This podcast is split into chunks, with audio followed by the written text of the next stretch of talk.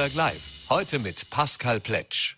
Herzlich willkommen zu einer neuen Ausgabe von Vorarlberg Live. Heute am Montag, den 13. Juni 2022 und heute auch wieder mit zwei spannenden Gästen. Ja, Insektenburger, Fleisch aus dem Labor oder gleich ganz auf tierische Produkte zu verzichten. Wie ernähre ich mich gesund und nachhaltig, auch vor dem Hintergrund ständig steigender Lebensmittelpreise? Dazu und zu den neuesten Ernährungstrends darf ich heute die Food-Trend-Forscherin Hanni Rützler recht herzlich im Studio begrüßen. Zuerst allerdings wollen wir ein Augenmerk auf ein anderes Thema lenken, und zwar ein Thema, das natürlich auch viele von uns beschäftigt. Rekordbenzinpreise, ein geplantes Verbot von Verbrennungsmotoren ab 2035, wenn es nach dem Willen der EU geht. Und Tempolimits, die nicht zuletzt auch mit einer neuen Straßenverkehrsnovelle einhergehen, die auch viele Fragen aufwirft und, aufwirft. Und dazu freue ich mich jetzt recht herzlich im Studio begrüßen zu dürfen Jürgen Wagner vom ÖMTC Vorarlberg. Schönen guten Abend, herzlich willkommen bei Vorarlberg Live. Schönen guten Abend, Herr Pletsch. Vielen Dank für die Einladung. Ja, es gab schon bessere Zeiten für Autofahrer und auch vermutlich für Sie von der Interessensvertretung der Autofahrer. Ich habe es gerade vorher kurz erwähnt. Fangen wir mal an mit dieser sogenannten, äh, ja, dieser Benzinpreis-Thematik. Ein Thema des Teuerungsraten, die wir in allen Bereichen erleben, aber eben auch für Autofahrer sehr, sehr sichtbar. Seit einigen Wochen und Monaten, wenn man da tanken geht, da taucht oftmals ja, eine dreistellige Summe sowieso auf, aber wenn man sieht schon, der Zweier vorne beim Literpreis, da tut dann doch dem einen oder anderen im Herzen weh. Äh, jetzt haben wir gehört, logischerweise, es gibt äh, schwierige Zeiten auf, der, auf den Märkten. Äh, wir haben einen Krieg in der Ukraine, wir haben eine hohe Inflationsrate, all das hat dazu beigetragen. Nichtsdestotrotz gibt es verschiedene Maßnahmen. In Deutschland hat man da teilweise die Steuern gesenkt. Auch bei uns hat man dem versucht gegenzusteuern. Wirklich viel gebracht hat es bislang nicht. Nein, das liegt zum einen an den Maßnahmen selber. Die könnten durchaus etwas effektiver sein noch. Äh, am, am, Beispiel Deutschland und auch am, am, an dem an Explodieren des Preises vor ein paar Wochen. Da sieht man, dass hier noch andere Kräfte am Werk sind und hier äh, sind die Mineralgesellschaften nicht wirklich fair zu den äh, Konsumenten. Natürlich wollen sie Geld verdienen verdienen. Hier wird aber zusätzlich Geld verdient. Wenn man die Rohölpreise anschaut, dann wären die Preise an der Zapfsäule wesentlich geringer gewesen und sie wären es auch jetzt noch beim Benzin, wenn man das nachrechnet. Man kann es auf verschiedene Arten sehen, aber hier liegen 10 bis 14 Cent immer noch drin. Also hier wird dann das sogenannte Körpergeld verdient, hier wird zusätzlich ein Geld verdient. Äh, die Mineralgesellschaften orientieren sich hier tatsächlich an den Spotmärkten, an Börsen, die für kurzzeitige äh, verfügbare Treibstoffmengen, was Sie, wenn jemand eine Million Liter braucht irgendwo, kostet es mehr, als wenn jemand zehn Jahresverträge mit irgendwelchen Öllieferanten hat. Und hier wird äh, ja, schamlos quasi äh, der, der Preis äh, dieser Spotmärkte genommen und an die Zapfsäulen transferiert. Also hier hat man die Wettbewerbsbehörde eingeschaltet, mhm. nicht zuletzt auf unseren Druck hin, aber hier hat sich auch die Arbeiterkammer und alle eingeschaltet. Auch in Deutschland ist dieses Phänomen aufgetreten. Hier muss man den äh, Mineralölgesellschaften der Preispolitik auf die Finger sehen. Mhm. Sind Sie optimistisch, dass sich da in den nächsten Monaten was ändern wird? Oder müssen wir sogar befürchten, dass vielleicht die Preisspirale noch weiter nach oben anzieht? Naja, die, die, die Experten warnen vor einer noch höheren Inflationsrate. Das heißt, es wird, den, wird auch bei den Energiekosten anschlagen. Aber letztlich den Optimismus brauchen wir alle, weil es geht ja hier im Hintergrund äh, oder nein, vordergründig geht es um die, die Krise in der Ukraine und um die politischen Gegebenheiten. Also hier hoffen wir alle, äh, dass es sich bessert. Und ich glaube auch mit, mit jedem Schritt der Annäherung kann es sein, dass die, dass die Inflationsrate nicht so in die, in die Höhe schnellt und letztlich die Preise sich wieder normalisieren normalisieren. Aber hier gilt die Hoffnung der Ukraine. Mhm. Jetzt könnte man sagen, da hat die EU genau den richtigen Schritt gesetzt und hat vor kurzem äh, bekannt gegeben, letzte Woche, um es genau zu sagen, ab 2035 soll es, muss noch in den einzelnen Ländern natürlich beschlossen werden, soll es keine neuen Meldungen von Verbrennungsmotoren mehr im Straßenverkehr geben, zumindest im privaten Straßenverkehr. LKWs sind da noch ein bisschen andere Regelungen geplant, aber eben für die private äh, Nutzung. Das heißt, Elektroautos sind auf dem Markt, werden auch massiv beworben. Äh, was sagt denn eine Interessensvertretung zu diesem geplanten Verbot ab 2035, beziehungsweise fangen wir doch einmal mal, was sind denn auch die größten Sorgen und Probleme, die Sie darauf auf uns zukommen sehen? Die größten Probleme sind äh, die Ziele, die äh, erreicht, erreicht, werden sollten und die man aus unserer Sicht so nicht erreichen kann. Die Motivation, äh, den, den, die batterieelektrischen Autos auf dem Markt zu etablieren, dass man keine Verbrenner mehr, mehr zulässt, die Motivation mag eine umweltpolitische sein. Das hat es mit der Krise wahrscheinlich überhaupt nichts zu tun. Es, es, es rechnet sich dann unter Umständen etwas früher, speziell mit, mit batterieelektrischen Autos. Aber wenn man, wenn man das von, von vorne her das Pferd einmal von vorne aufzäumt. Wir haben das Thema, dass wir in Österreich 5,1 Millionen Pkw zugelassen haben. Wir haben das Ziel 20, das Klimaziel 2030, die Verbrenner werden 2035 verboten.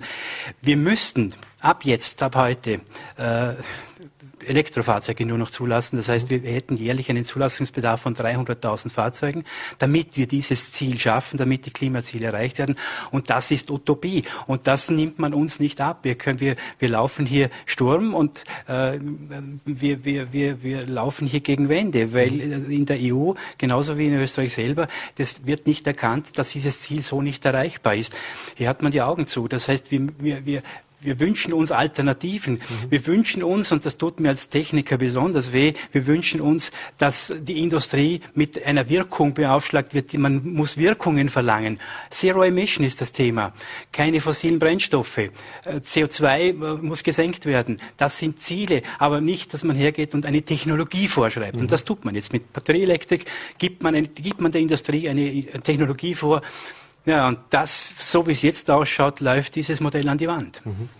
Das, gut, dass Sie das auch klargestellt haben. Es geht uns ja nicht darum und Ihnen natürlich auch nicht darum, äh, hier die großen äh, Verbrennungsmotoren, die 12 Liter verbrauchen, weiterhin hochzuhalten und die auch im, im Verkehr zu halten.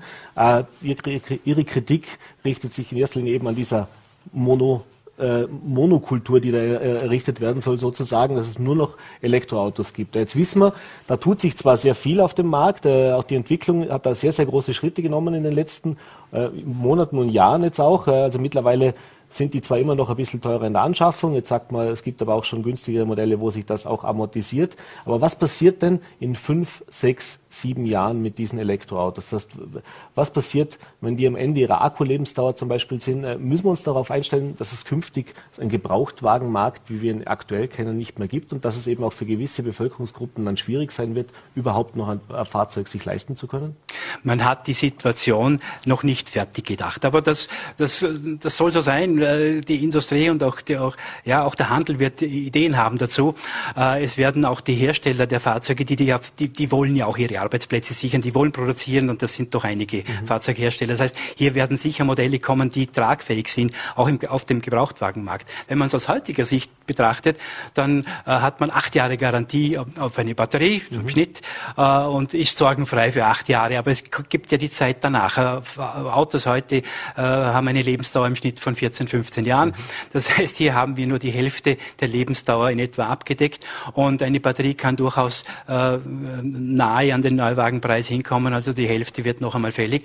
Hier muss es Modelle geben äh, und ich spreche nicht vom Recycling, hier muss es Modelle geben in der Industrie, hier muss der Hersteller liefern können, hier müssen Finanzierungsmodelle aufgebaut werden. Also hier kann man nicht den einzelnen mobilen Menschen überlassen und ihm das Ganze aufbürden. Jetzt kaufst du dir ein Auto, vielleicht noch am Anfang im Leasing und dann die Familie, die sich nur das gebrauchte Auto kaufen kann, mhm. äh, ja, die steht dann vor dem Problem, dass dann unter Umständen nach zwei Jahren eine Batterie fällig wird. Mhm. Vielleicht hält sie auch zehn Jahre, aber dieses Damoklesschwert einer sehr teuren Batterie schwebt über jedem, der einen Gebrauchtwagen fährt. Mhm.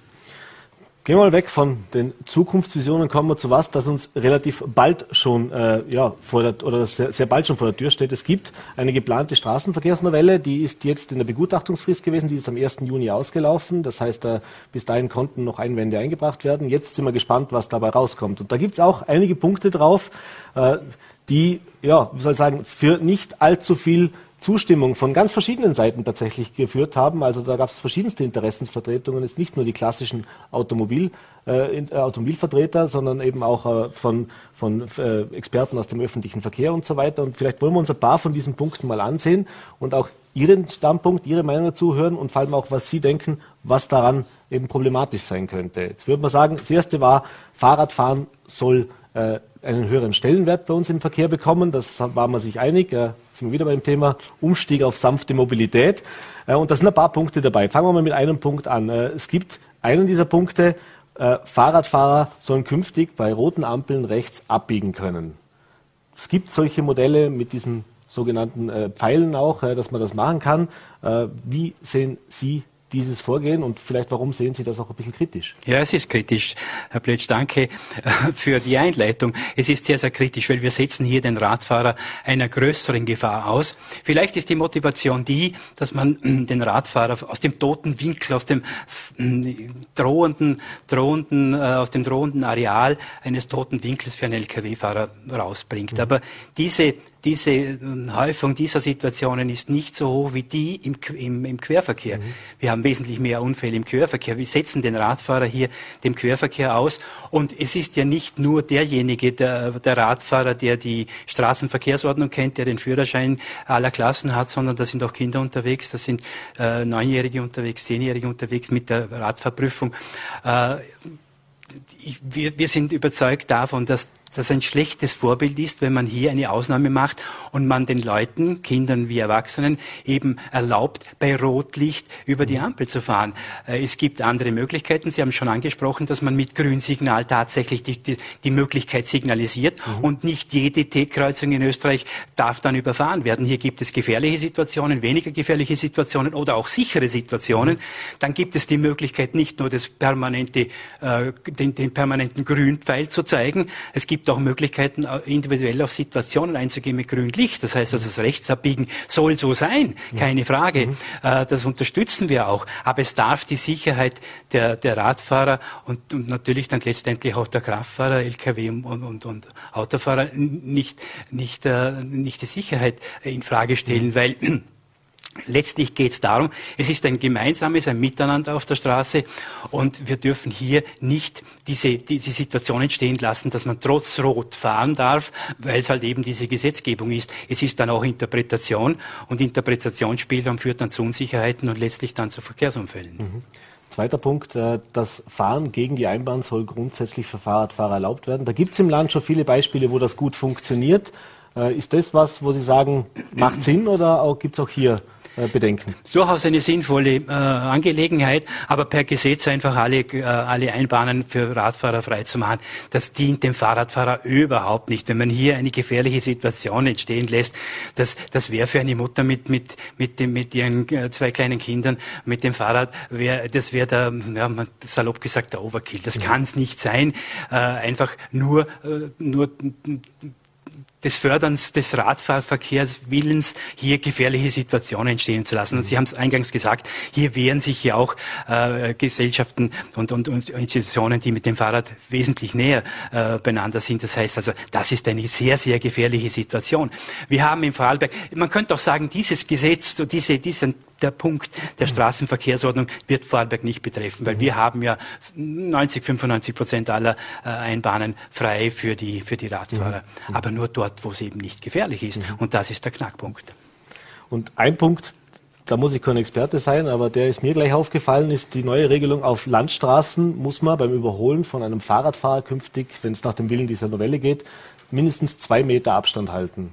Jetzt wenn ich mich auf Landstraßen in diesem Land bewege, sind das nicht alles so richtig breite, große, beinahe Autobahnen, sondern da haben wir schon Situationen. Also ich stelle es mir schwierig vor, hier tatsächlich rechtskonform künftiger Fahrrad überholen zu können, zu können. Heißt das in zukünftig, ich darf kein Fahrrad mehr überholen und wir haben dann die Situation, dass die Autos hinterm Fahrrad herfahren? Oder wir werden mit Bußgeld bescheiden überhäuft werden, wenn das so kommt, weil ja, der Erste, der es anzeigt, wird dann natürlich auch dementsprechend geahndet werden müssen, wenn es so in der Novelle drin steht. Ja, auf jeden Fall, wenn, das, wenn die Straßenverkehrsordnung das so vorsieht. Aber ich glaube, hier gibt es kaum Bedarf. Wir haben eine Situation jetzt, die genau das sagt, was der, was der Gesetzgeber will. Wir haben in Österreich den Abstand von einem Meter mhm. und pro und, und den Tacho. Mhm. Also das heißt der Abstand plus äh, einen Meter Abstand plus Tacho. Mhm. Das heißt, innerorts kann das bis zu 1,50 sein. Außerorts kann es auch mehr sein. Mhm. Also es kann auch 1,80 sein. Mhm. Es sollte in wenigen Fällen zwei Meter sein, aber mhm. kann es sein. Also äh, hier ist die alte Regelung nie exekutiert worden, mhm. äh, von jedem vergessen worden, nicht eingehalten worden. Es geht darum, Rücksicht aufeinander zu nehmen, einen Radfahrer nicht in eine Situation zu bringen, dass er, dass er verunfallt. Äh, mhm. Nicht, äh, ob es Kinder sind oder Erwachsene, kein Problem. Also hier geht es darum, dass man Sicherheit schafft. Und dieses, diese Regelung schafft nicht wirklich Sicherheit. Wir haben äh, zu der, zu der Novelle der Straßenverkehrsordnung haben wir ein 30-seitiges 30 Dokument abgegeben, noch vor Begutachtungsfrist, dass wir hier noch einwirken können. Unter Umständen hört man auf uns. Hier gibt es einige Vorschläge. Da ein Vorschlag wäre zum Beispiel, wenn man dann unter 30 kmh fahren darf, in einer 30er-Beschränkung, könnte man näher an den Radfahrer herankommen. Mhm. Und auf der, auf, der, auf der Landstraße hätten wir auch jetzt schon die 1,80 Meter. Also äh, letztlich geht es darum, das Miteinander zu fördern und hier dann nicht äh, schlechte Politik zu machen und, und, und dieses, diese Novelle zu verteufeln. Es geht darum, ordentlich Abstand zu halten, keine Gefahren zu erzeugen und dann das eine oder andere Mal eben, wie es sich halt gehören würde, Blinker raus und tatsächlich überholen mhm. und nicht an dem Radler knapp vorbeifahren. Dass er das Spiegel naja, noch spürt. und da kommt ja dazu, und darum ist es so kontroversiell, die Diskussion, äh, zum Thema Fahrrad. Alle diese oder viele diese, dieser Radfahrer sitzen äh, äh, am selben Tag noch irgendwann im Auto mhm. oder am Feierabend auf dem Fahrrad. Also es betrifft ja ohne dies alle, aber immer aus einer verschiedenen Sicht. Ich glaube, hier geht es um das Miteinander. Mhm.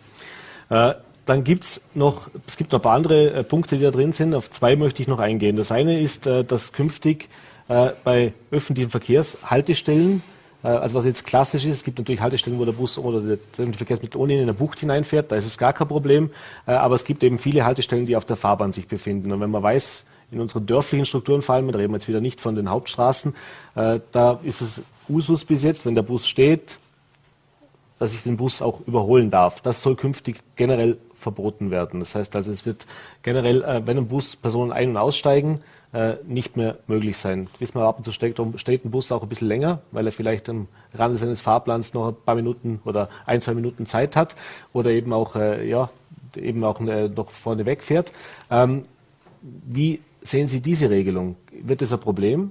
Oder ist das eher was, wo man sagt, naja, im Sinne der Verkehrssicherheit das macht Sinn. Das Vorbeifahren verbieten würde grundsätzlich Sinn machen. Es gibt die Situation jetzt schon, wenn der, wenn der Bus ein Schülertransport ist, also mhm. mit, mit äh, Warnblinkanlage, Schülertransportlampen und der Tafel, dann darf ich auch jetzt nicht an dem Bus vorbeifahren. Äh, nur hat sich das nicht in jede Ecke Vorarlbergs durchgesprochen, leider mhm. Gottes. Und das, das passiert jedem von uns. Mhm. Das heißt also da die paar also, Minuten oder die paar Sekunden warten macht Sinn. Ganz genau. Man ist natürlich dann schon äh, genervt, wenn der der, der, der, der, der Stadtbus, egal in Bregensfeld, Kirchdornbirn, durch die Stadt fährt, die Bushaltestellen alle mitten in der Straße mhm. sind, dann noch der, der Zebrastreifen, natürlich, dann kommt man dann schon schlecht voran. Keine mhm. Frage, aber es dient der Sicherheit und hier haben wir das nicht beeinsprucht, sondern hier haben wir einen Vorschlag gemacht. Es gibt Situationen, Sie haben es angesprochen, die nicht, die, die außer Fahrplan sind, mhm. wo kein Ausstiegsverkehr, Einstiegsverkehr stattfindet, wo niemand die Straße kreuzt. Da soll es möglich sein. Aber das schaue ich mir an, wie das funktionieren wird, weil hier geht es dann wieder darum, dass jeder selber die Verantwortung übernehmen muss, jeder Autofahrer. Und ja, da gilt es nur zu hoffen, dass das funktioniert. Dass man äh, aus dem Bus rausspringt und nicht dann doch blöderweise Ganz genau. Also diese Situationen wird man kaum in den Griff bekommen. Aber wir, ja, ja, hier können wir nur äh, darauf einwirken, dass man hier nicht solche paradoxe Situationen ausnutzt, dass hier niemand Fahrzeit einholen muss oder abwarten muss, dass dann niemand vorbeifahren darf. Mhm. Also hoffentlich kommt eine vernünftige Lösung heraus. Mhm. Dann haben wir seit einiger Zeit, das hat das mit der Novelle per se nichts zu tun, da gibt es nur einen Punkt, der da neu aufscheint, aber es gibt äh, diese Begegnungszonen, die man jetzt überall kennt. Es gibt die verschiedensten, es gibt Fahrradstraßen mittlerweile, äh, es wurden ganz viele sozusagen neue Verkehrsformen, neue Straßenformen in den letzten Jahren eingeführt, äh, mit mehr oder weniger Erfolg. Äh, wenn wir hier in der Umgebung schauen, erinnere mich ans Ortszentrum in Wolfurt als Beispiel mit Tempo 30. Es gibt gewisse Begegnungszonen, wo Tempo 20 herrscht. Und es gibt eben auch diese Schulstraßen, die es schon seit einiger Zeit gibt. Auch für die soll es eine neue Regelung geben, dass das jetzt auch einheitlich gemacht wird, dass es da klare Regelungen gibt. Äh, wie sehen Sie solche Entwicklungen? Das heißt also, wenn man gerade in, in, in neuralgischen Punkten oder an neuralgischen Punkten praktisch den Straßenraum auch mehr für Fußgänger, Fahrradfahrer und was auch sonst noch immer sich auf der Straße bewegt, äh, gemeinsam öffnet und hier auch klare Regelungen schafft? Die klare Regelung ist eine unklare Regelung, dann wird es nämlich klar. Mhm. Nämlich dann, das klingt komisch, ist so, äh, wenn wir hier für Unklarheiten sorgen, das heißt, wenn, wenn sobald sich irgendein Verkehrsteilnehmer hier Gedanken machen muss, was ist jetzt da los, was ist da eigentlich in diesem Moment überlegt er sich ja und analysiert die Situation. Wir haben das in, bei den Shared Space Situationen in Wolfurt genauso wie in Dornbirn, an denen, an diesen Punkten passieren keine Unfälle. Mhm vielleicht auch mehr, keine mhm. Unfälle mehr, äh, eben aufgrund dieser unklaren Situationen, die dort entstehen können. Bei den Schulstraßen geht es auch darum, äh, dass man äh, zum Teil, es gab ja die, die Überlegung, äh, den, den Autoverkehr von, komplett zu verbannen mhm. von den Schulstraßen oder wieder zuzulassen. Äh, das ist eine Situation, die Schulen sind, äh, die Schulen sind oft in, in, in Wohngebieten. Mhm. Also hier würde man auch auf, den, auf, den, auf, auf die anderen einwirken. Das wäre ein, ein Riesenthema. Das heißt, das muss man global angehen oder größer angehen. Hier darf man nicht nur den Fokus drauf drauflegen, da darf kein Auto mehr fahren. Hier muss man auch auf die Eltern einwirken, dass das Elterntaxi, dass man äh, hintanhält mit dem Elterntaxi. Äh, wir haben alle Sprengelschulen, äh, dort wo die Kinder äh, noch mit dem Auto in die Schule gebracht werden. Sprengelschulen heißt, die sind immer in der Nähe des Wohnorts und die wenigen Fälle, wo es halt dann sein muss, müssen die Eltern dementsprechend äh, Rücksicht nehmen und früh genug äh, äh, stoppen und das Kind aussteigen lassen. Es geht hier auch wieder um, um das Miteinander, aber diese Situation, den Verkehr komplett auszusperren, ist, ist wahrscheinlich nicht tragbar wegen der Anrainer und dann entstehen eh ohne dies wieder unklare Situationen. Ist es Durchzugsverkehr oder ist es Anrainerverkehr? Das, das mag kontrollierbar sein, aber für die Kinder ist das völlig uninteressant. Ja, die Situation ist dieselbe, ja. genau. Ja, ich sehe schon, äh, es gibt äh, Licht und Schatten bei dieser neuen äh, Novelle, die da geplant ist. Wie optimistisch sind Sie denn, dass da nochmal drüber gegangen wird dass auch Sie und Ihre Organisation, aber natürlich auch alle anderen, die sich hier noch eingebracht haben, die ja schon viele in die gleiche Richtung auch äh, tendiert haben, was ich jetzt im Vorfeld in der Recherche auch gesehen habe, dass das noch Gehör findet. Ich habe auch das Gefühl, dass hier viele am selben Strang ziehen, dass alles in dieselbe Richtung geht. Es dauert nur etwas sehr lange im Moment mittlerweile, aber es gab im Vorfeld schon äh, die Möglichkeit, hier mit einzuwirken. Wir haben uns da schon eine blutige Nase geholt, äh, aber es, es, sind, äh, wir haben das Gefühl, jetzt äh, vernünftige Fakten am Tisch, die man da und dort noch äh, etwas tunen kann. Mhm. Das muss an der einen oder anderen Schraube gedreht werden. Und das passiert jetzt. Wie gesagt, wir haben äh, mit 30 Seiten äh, Vorschläge gemacht, also nicht nur interveniert, sondern tatsächlich Vorschläge gemacht, andere Institutionen vielleicht auch. Mhm. Ich bin guter Hoffnung, dass eine vernünftige Novelle für die kommende Straßenverkehrsordnung auf den Weg gebracht wird. Mhm. Allerletzte ganz kurze Frage, bitte auch eine kurze Antwort, weil wir schon relativ weit in der Zeit sind. Äh, heute hat die äh, Verkehrsministerin bzw. die Umweltministerin Gewessler äh, bekannt gegeben, sie kann sich gut vorstellen, dass man künftig zum Beispiel im Rahmen des Klimaschutzes weitere Geschwindigkeitsreduktionen macht. Stichwort Tempo 100 auf Autobahnen. Das ist ja auch ein Thema, das diskutiert man seit Jahren, ob jetzt 130 richtig ist, 120 ist. Äh, es gibt gewisse äh, Lärmschutz- und Klimaschutzzonen auch schon in Österreich, wo Tempo 100 schon ist. Also ich erinnere an die Interlautobahn als Beispiel, wo das schon seit einigen Jahren ist. Äh, als Vertreter ein, äh, der Automobilfahrer oder der Autofahrer in diesem Land äh, müsste, muss ich jetzt eigentlich die Antwort vorwegnehmen. Das ist ein Ding, das Sie nicht begrüßen können. Nicht unbedingt. Also einen Strumpf über alles zu stülpen ist nicht richtig. Das heißt, situativ die, die, Geschwindigkeiten äh, anzupassen. Auch wir Autofahrer leben in einer Umwelt, die wollen wir lebenswert erhalten. Das mhm. heißt, wir müssen auch unseren Teil beitragen. Aber der Knackpunkt ist, nicht nur wir müssen etwas beitragen, wenn wir von den Autofahrern sprechen. Also wir sind die Autofahrer, Radfahrer, Fußgänger und, und, und Wanderer alle zu, zur selben Zeit. Das heißt, alle gemeinsam müssen wir etwas tun. Und wenn situativ aufgrund der, der, der Emissionen etwas gemacht wird, äh, dann kann die Geschwindigkeit auch angepasst werden. Ein wunderbares Schlusswort, würde ich sagen. Wir sind alle doch zusammen, nicht Fahrradfahrer gegen Autofahrer, dann jeder von uns fährt ja auch mal mit dem Fahrrad, wenn er auch mit dem Auto fährt. Äh, Jürgen Wagner, bedanke mich für den Besuch im Studio, bedanke mich für den Einblick, wünsche noch einen schönen Abend, alles Gute. Dankeschön. Vielen Dank für die Einladung. Ja, und vom Verkehr kommen wir zu meiner zweitliebsten Nebensache der Welt, nämlich zum Essen. Äh, freue mich sehr, Sie begrüßen zu dürfen. Habe schon angekündigt, die Food-Trendforscherin Hanni Rützler jetzt live via Zoom zugeschaltet. Schönen guten Abend und herzlich willkommen bei Vollberg Live. Schönen guten Abend, Herr Pletsch. Danke für die Einladung. Ja, Frau Rützler, Sie haben mittlerweile zehn Jahren äh, einen jährlichen Food Report herausgebracht. So auch in diesem Jahr. Äh, bevor wir jetzt über das Ergebnis oder auch über den Report für dieses Jahr sprechen. Vielleicht ganz kurz zur Einleitung. Äh, wie gesagt, zehn Jahre. Wie kam es denn dazu? Wie kommt man dazu, vor zehn Jahren sich überlegen, naja, machen wir jetzt so einen jährlichen Food Report und um was geht es da eigentlich auch ganz genau von der Ursprungsidee?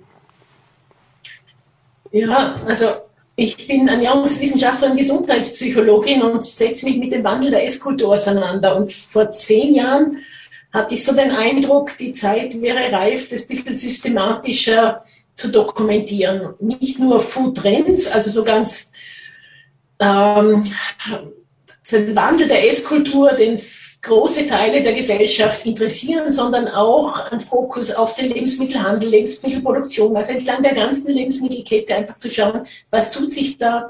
Und herausgebe ich das Zukunftsinstitut. Mhm. Und das war ein bisschen sperrig am Anfang, aber inzwischen ist er sehr gut gelandet und ich glaube, es wird auch sichtbar, dass es Sinn macht, dass man über die einzelnen Branchen hinaus versucht, den großen Wandel immer wieder ins Auge zu ziehen. Da ist viel passiert in den letzten zehn Jahren. Mhm. Sie haben sagen, da ist viel passiert. Da, wenn Sie jetzt zurückblicken auf diese zehn Jahre, was ist denn Ihrer Meinung nach, was hat sich denn am meisten verändert? Oder was ist das, wo Sie sagen würden, welche Unterschiede zum ersten Food Report mit dem jetzigen fallen da am schnellsten oder am ehesten ins Auge? Also ich bin damals angetreten, um den deutschsprachigen Kulturraum zu beschreiben, den Wandel. Damals gab es Trendforschung eigentlich nur aus dem amerikanischen und anglikanischen Raum und ich habe versucht, sozusagen den ganzen deutschsprachigen Kulturraum ähm, zu kartografieren. Was ist passiert? Ähm, das Thema des Wandels ist so richtig in den Köpfen gelandet. Inzwischen gibt es sehr viele Agenturen, Unternehmen, die eigene Trendforschungsbereiche haben, sich sehr intensiv damit auseinandersetzen. Und das heißt eigentlich die Individualisierung der Esskultur. Also auch wir als Menschen sind sozusagen auf der Suche nach der passenden, passenden Ernährung für unsere eigenen Wünsche, Vorstellungen, Werte. Mhm. Und diese Individualisierung ist, glaube ich, immer deutlicher spürbar geworden. Also auch die Supermärkte tun sich schwerer, diese Vielfalt abzubilden. Mhm. Äh, wie gehen Sie denn vor? Sie haben es jetzt gesagt, Sie befassen sich nicht nur mit dem, was jetzt die Leute einkaufen, also sprich, was im Konsumentenverhalten ist, sondern vor allem natürlich auch, wie, wird, wie werden Lebensmittel produziert, woher kommen sie, wie nachhaltig sind sie und so weiter. Äh, da gehen wir nachher eh noch im Detail drauf ein, auf ein paar von diesen Punkten. Aber wie muss man sich das vorstellen? Also wie muss man sich die Arbeit einer, einer Food-Trendforscherin denn vorstellen? Wie gehen Sie davor, um diesen Report auch zu erstellen? Ja, also ich arbeite jetzt im Bereich ähm, der Esskultur seit über 30, 35 Jahren. Da ist natürlich ein riesen Netzwerk entstanden. Ich komme auch aus der Forschung. Aber vorstellen kann man sich eher einerseits als sehr theoretische Arbeit. Also ich setze mich mit dem Wandel unserer Gesellschaft auseinander. Da arbeite ich mit den Megatrends und die kann man messen. Zum Beispiel, wie entwickeln sich Haushaltsgrößen? Mhm. Wann treten Frauen mit welcher Bildung in den Beruf ein? Wie viele Kinder gibt es im Durchschnitt? Wie schnell entwickelt sich das? Ähm, Einkommensverschiebungen. Dann schauen wir natürlich die ganzen Statistiken an. Ähm, aber auch so Themen wie Neo-Nature, Nachhaltigkeit, ähm, Globalisierung das sind große Themen, die den Wandel anschieben. Und das versuche ich sozusagen mit diesem Blick, schaue ich mir ähm, den Wandel der Esskultur an und versuche dann, also wenn ich von Food Trends spreche, dann meine ich eigentlich immer Lösungen auf aktuelle Probleme, Wünsche, Sehnsüchte. Also das ist schon ziemlich nah am Konsumenten und da sieht man einfach, dass seit zehn Jahren die Sehnsucht nach Regionalität natürlich zum Beispiel jetzt rasant zugenommen hat. Mhm aber dieser Trend sich auch deutlich differenziert hat. Und da kommt ziemlich viel Bewegung, ist da viel Bewegung hineingekommen. Und es ist schon spannend zu sehen, dass ich glaube auch nochmal angeschoben durch Corona und jetzt natürlich auch durch den Krieg, ähm, das Thema Essen wirklich so ein Thema ist, äh, das uns wieder sehr stark ins Bewusstsein gekommen ist, nicht nur mit dem Hintergrund Gesundheit, sondern auch mit dem Thema Nachhaltigkeit, Lebensmittelsicherheit, Klimawandel. Mhm. Also die Zukunft der Ernährung wird ganz stark auf den Tellern diskutiert und entschieden. Mhm. Sie verwenden auch den Begriff New Local, also sprich eine Mischung aus der Globalisierung und aus lokal. Das ist das, was Sie auch gerade erwähnt haben. Das ist ja ein Trend, den erleben wir auch ja eigentlich überall, dass man hin zu mehr Bio, hin zu mehr wieder zurück beim Landwirten um die Ecke die Eier einzukaufen und eben nicht die Äpfel aus Argentinien zu importieren. Äh, Stichwort auch Klimawandel ist da Thema natürlich und Nachhaltigkeit grundsätzlich. Kommen wir vielleicht bei dem Thema Nachhaltigkeit, das ja auch eines der Kernpunkte dieses äh, Berichts jetzt auch dieses Jahr ist, äh, machen wir das in zwei Phasen. Das erste ist eben die auf die Produzentenseite, also sprich, was, wie reagieren die Produzenten, äh, wie können die auch reagieren und wie realistisch ist es, dass wir tatsächlich äh, erleben werden, dass es eben von diesen Global Playern, die natürlich momentan dort einkaufen, wo es am günstigsten ist, äh, teilweise eben auch über diese Lieferwege. Sie haben es gesagt, Ukraine ist so ein Stichwort. Da erleben wir jetzt natürlich, dass dann plötzlich der ein oder andere Rohstoff nicht mehr verfügbar ist, dass man eben nicht nur Etikett draufkleben, wir sind nachhaltig, sondern dass das tatsächlich auch funktioniert und trotzdem ein wirtschaftlicher Erfolg möglich ist und eben auch äh, ja, eine, eine vernünftige Versorgung der Bevölkerung gewährleistet ist. Also es geht um Resilienz und es geht um Vielfalt. Aber ich glaube, was sehr schön, äh, was Sie jetzt sehr schön gezeichnet haben, ist, dass wir eigentlich mit der Industrialisierung der Lebensmittelproduktion uns sehr stark fokussiert haben auf Effizienz. Wie kann man es noch schneller, billiger und mehr produzieren? Mhm. Das hat uns in diesen Reichtum geführt. Ähm, und das dürfen wir nicht vergessen, wie gut es uns geht. Aber jetzt wird auch sichtbar, wo so Sollbruchstellen sind und wo wirkliche Probleme sind. Und mit dem alten Muster kann man eigentlich die zukünftigen Probleme, Stichwort eben Nachhaltigkeit, Resilienz, Lebensmittelsicherheit nicht mehr lösen. Mhm. Das heißt, wir müssen uns gut überlegen, wo macht dieser reine Fokus auf Effizienz Sinn und wo braucht es auch mehr Spielraum. Und wir sehen gerade beim Weizen, der Weizen seit Jahrzehnten fokussieren wir auf diese eine Getreideart. Da gibt es viel mehr.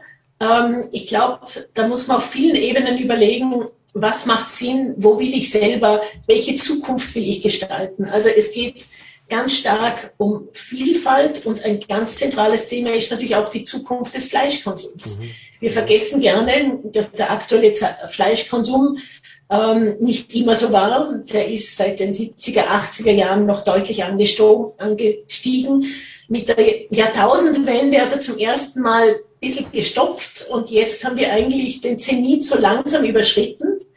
Ähm, Peak Meat heißt dieser Punkt mhm. und im Moment geht es richtig ab zum Thema Fleischalternativen und das zu Recht, weil wir auch hier müssen wir lernen, eigentlich so eine richtige Dosis zu finden. Da spielt Gesundheit mit hinein, aber vor allem eben auch die Nachhaltigkeit, weil wir importieren unendlich viele Futtermittel und sonstige Ressourcen, Düngemittel und Co. Und das sind alles ganz zentrale Themen zum Thema Nachhaltigkeit und zukünftige Esskultur. Mhm.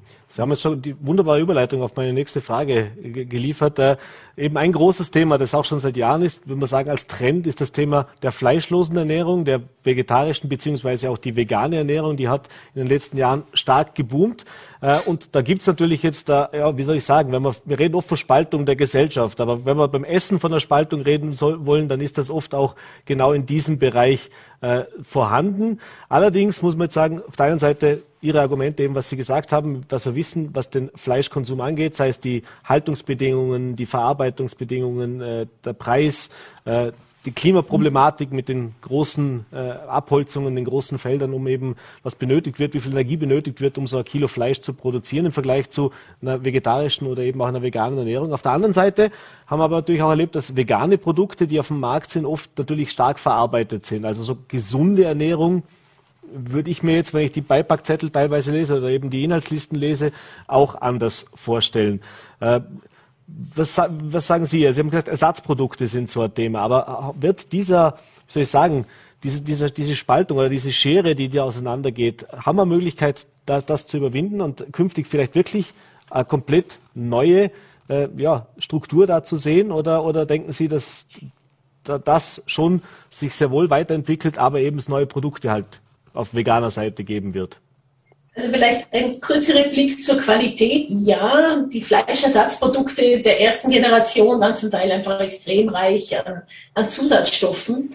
Ähm, inzwischen gibt es zum Teil zweite, dritte, vierte Generation. Wir dürfen nicht vergessen, das ist ein internationaler Markt. Da wird irrsinnig viel geforscht. Da sind Millionen hineingegangen. Ähm, da ist zum Teil wirklich, sind schon sehr clean Rezepturen am Markt oder sind kurz davor auch auf unserem Markt zu landen. Also da tut sich sehr viel. Für mich ist mir die Frage, äh, welche Art von Fleischersatz wollen wir oder brauchen wir überhaupt einen Fleischersatz? Mhm. Äh, beziehungsweise sollte man nicht auch hier Vielfalt denken? Ich glaube ich glaub nicht an die Polarität. Es geht nicht entweder oder. Und ich kann mir den alpinen Raum eigentlich nicht ohne Fleisch vorstellen, ohne Tiere vorstellen, aber mit deutlich weniger Tiere. Gerade der alpine Raum, das Rind ist hervorragend ökologisch angepasst. Ähm, jeder, der wandern geht, weiß, der Boden ist nicht sehr dick, da wächst eigentlich nur Gras, da kann man kein Weizen oder sonstige Getreide mhm. anbauen oder sehr schwer. Es hat es ja mal gegeben mit weniger Trag. Aber diese regionale Adaption macht Sinn, aber eben auf einem niedrigeren Niveau. Aber was sind die Alternativen? Und da gibt es einerseits ja, dass wir versuchen, Fleischprodukte nachzubauen. Die sind zum Teil sehr erfolgreich. Mhm. Ähm, und ja, die Argumente, dass sie nicht so gesund sind, ich glaube, das wird sich in den nächsten zwei, drei Jahren ausschleifen, weil einfach neue Qualitäten auf den Markt kommen.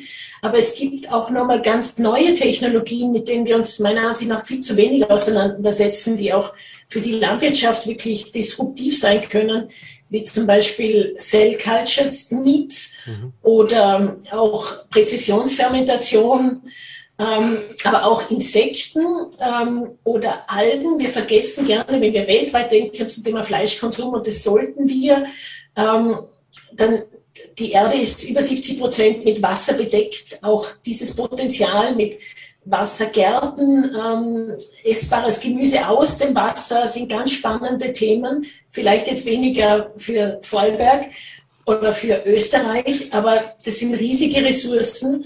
Aber die Frage ist sozusagen, können wir auch lernen, uns Gemüse, pflanzenreicher zu ernähren? Mhm. Äh, haben wir genug Fantasie? Wer kann uns inspirieren, dass wir nicht nur Fleisch ersetzen, sondern generell einfach wieder lernen, mit ein bisschen weniger Fleisch auszukommen, mit besserer Qualität und Gemüsen auch mehr Platz zu geben? Mhm.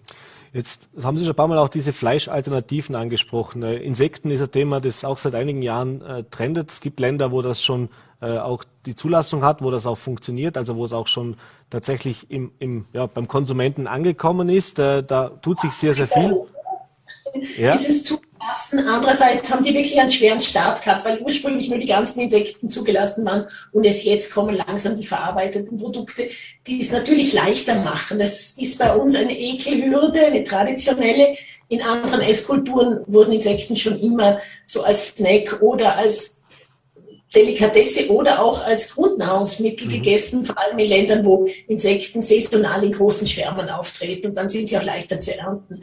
Bei uns, glaube ich, wäre es aber spannend, Insekten als Futtermittel zu denken, für mhm. Hühner, für andere Tiere. Ähm, ich glaube, das Potenzial ist riesig. In Wien entsteht gerade eine Produktion, wo ähm, Food Waste, also Abfall aus der Lebensmittelproduktion, ähm, direkt ähm, eingesetzt wird, um Insekten zu füttern. Das heißt, da wird weniger Abfall anfallen und diese Insekten werden dann wiederum eingesetzt als Tierfutter oder sie können auch verarbeitet werden zu Proteinquellen, zu Vitamin, zu Mineralstoffquellen. Das sind schon sehr spannende Nährstoffe. Mhm. Aber spannend finde ich auch das Thema eben Algen, wie schon angesprochen. Mhm. Entschuldigung.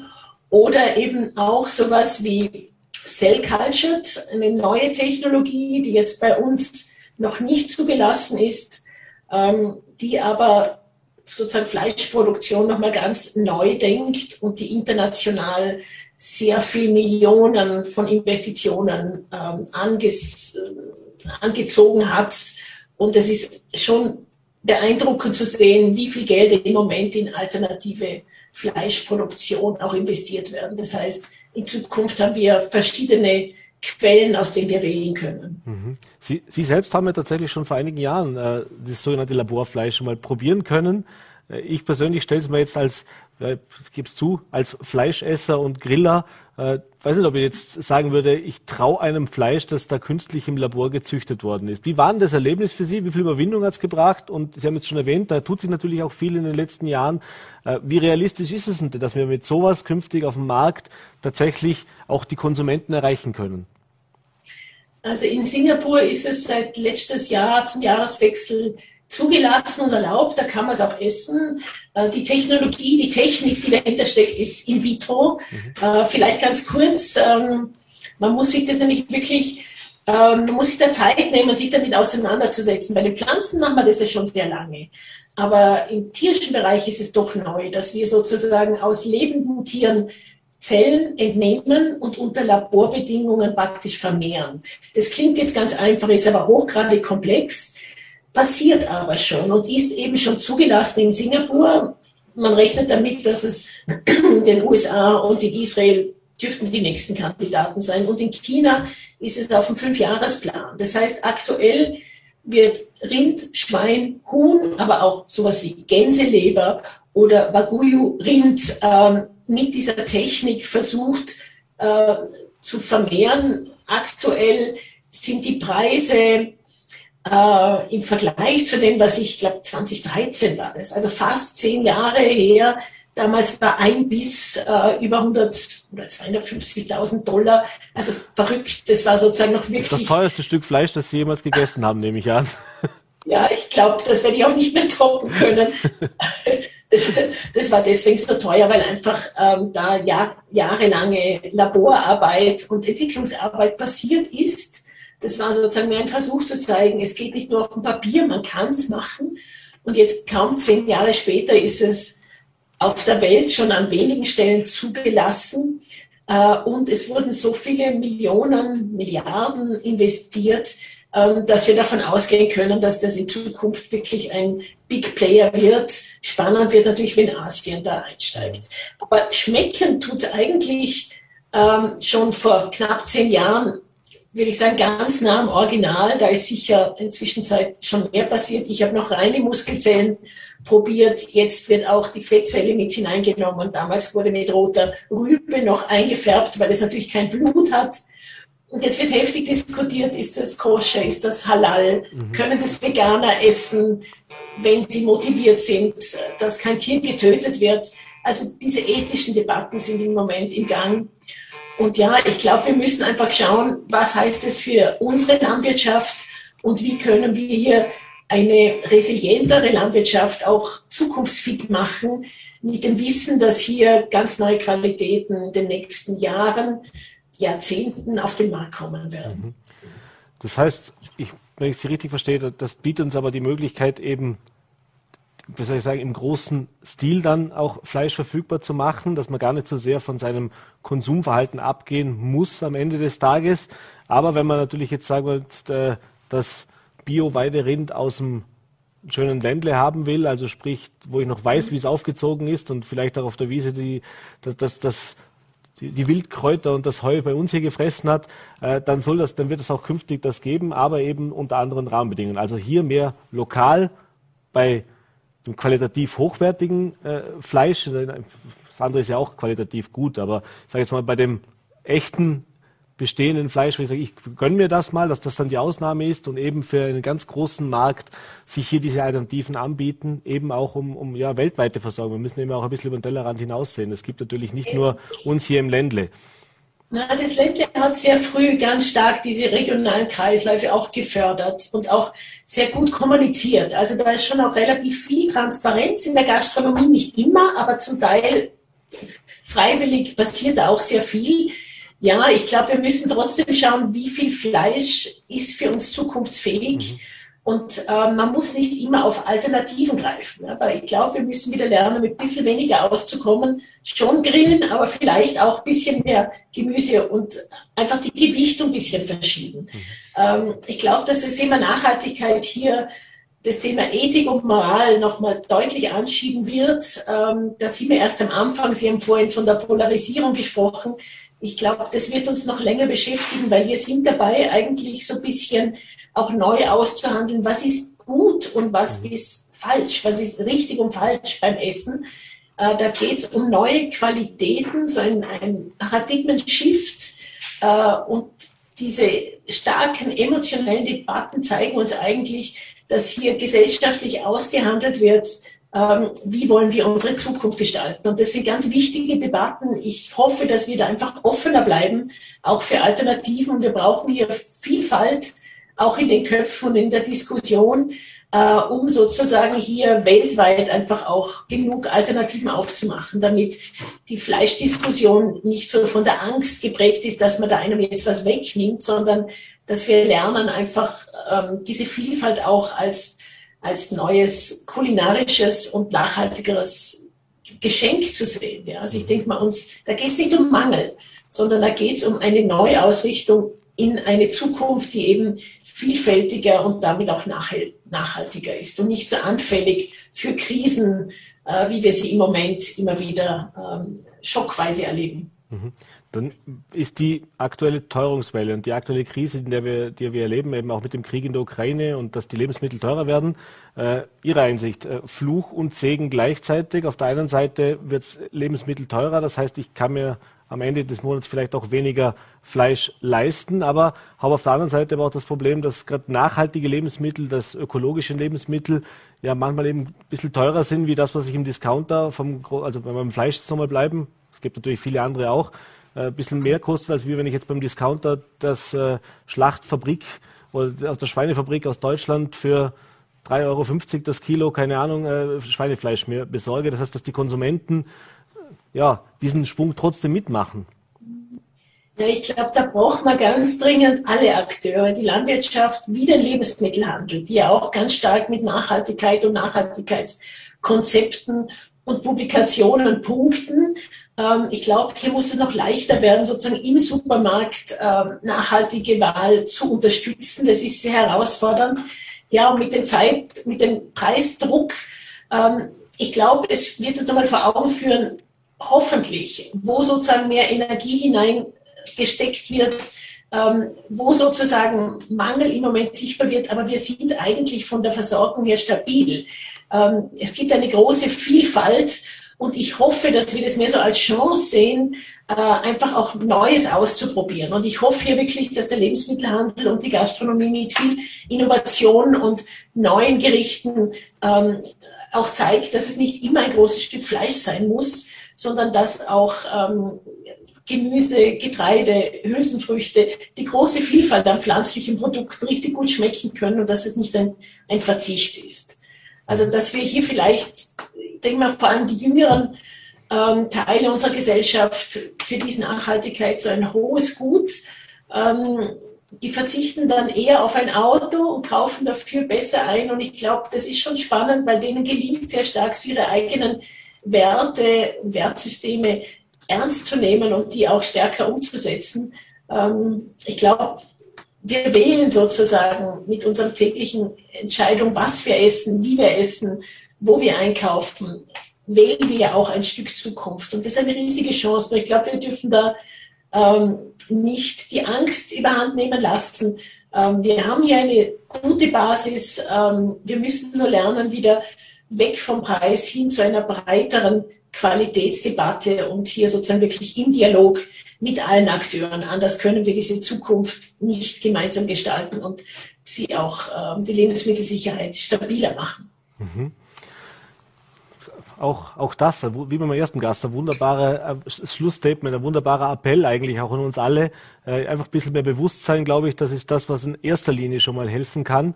Äh, erlauben Sie mir zum Schluss noch eine letzte Frage, die muss ich an eine Ernährungswissenschaftlerin bzw. eine, eine Food-Trend-Forscherin auch stellen. Äh, wie sieht es denn bei Ihnen aus? Was essen Sie eigentlich am liebsten? Gibt es da irgendwas, was Sie sagen, das ist für mich persönlich das oder ist das, würde ich jetzt erwarten, keine Ahnung, irgendwas ganz Exotisches, irgendwas, äh, eben die Algen in welcher Form auch immer oder ist das ganz bodenständig, wie man es jetzt ja, erwarten könnte von mir oder meinen Kollegen hier im Studio, die mich jetzt gerade auch alle ansehen und Fragen ansehen? Frage, noch eigentlich vielleicht nur ein Satz. Ich glaube, es geht auch darum, nicht nur vielfältig einzukaufen, sondern auch weniger wegzuschmeißen. Das ist eine riesige Möglichkeit, mhm. einfach sozusagen für die Wertschätzung. Und ich glaube, da müssen wir alle noch besser werden. Ähm, und ja, zu meiner eigenen Ernährungsweise, hm, ich reise sehr viel, ich darf sehr, sehr viel verkosten. Ich muss sagen, was mich im Moment wirklich sehr fasziniert hat, waren sozusagen ähm, Makroalgen, ähm, die sozusagen als Salat eingesetzt werden, sozusagen übersetzt werden, wurden von dem asiatischen Kulturraum, wo sie eine lange Tradition hat, sozusagen jetzt auf unseren Geschmacksfeld. Das habe ich ganz spannend gefunden. Mhm. Wir haben ja auch am Bodensee Algen, da haben wir gedacht, hm, äh, eigentlich weiß ich ganz wenig, welche Algen da überhaupt wachsen und ob das überhaupt ein Potenzial wäre. Also das, sowas finde ich spannend, weil es einfach auch kulinarisch sehr gut schmeckt. Aber ich bin vor einigen Jahren in Wien an einem Markt gezogen und ich muss sagen, das Saisonale ist eigentlich eine große Freude. Im Moment ist Spargelzeit äh, noch immer groß angesagt und ich freue mich, dass es einfach sehr viel verschiedene Spargel gibt und auch Spargel aus neuen Produktionsweisen, die nicht gestochen werden und trotzdem weiß sind, die sozusagen unter einem größeren Tunnel geführt werden, finde ich ganz spannend. Also auch da tut sich was aus Mangel an Arbeitskräften, werden sozusagen nachhaltigere auch Anbauformen ausprobiert. Also ein sehr eine spannende Zeit und ich hoffe, dass wir hier alle neugierig bleiben und ausprobieren. Wunderbar. Ich bedanke mich auf jeden Fall. Also ich werde es auf jeden Fall bleiben. Bin jetzt auch noch ein bisschen neugieriger auf das, was dann noch uns auf alles auf uns zukommt geworden. Äh, Hanni Rützler, ich bedanke mich recht herzlich, dass Sie sich die Zeit genommen haben. Äh, alles Liebe, viele Grüße und ja. Dankeschön. Wiederschauen. Und das war's mit unserer heutigen Ausgabe von Vorarlberg Live. Bedanke mich fürs Dabeisein und wie gehabt, morgen wieder 17 Uhr Voller.de, VNRT und Ländle TV. Würden uns freuen, wenn Sie mit dabei sind. Bis dahin einen schönen Abend und machen Sie es gut.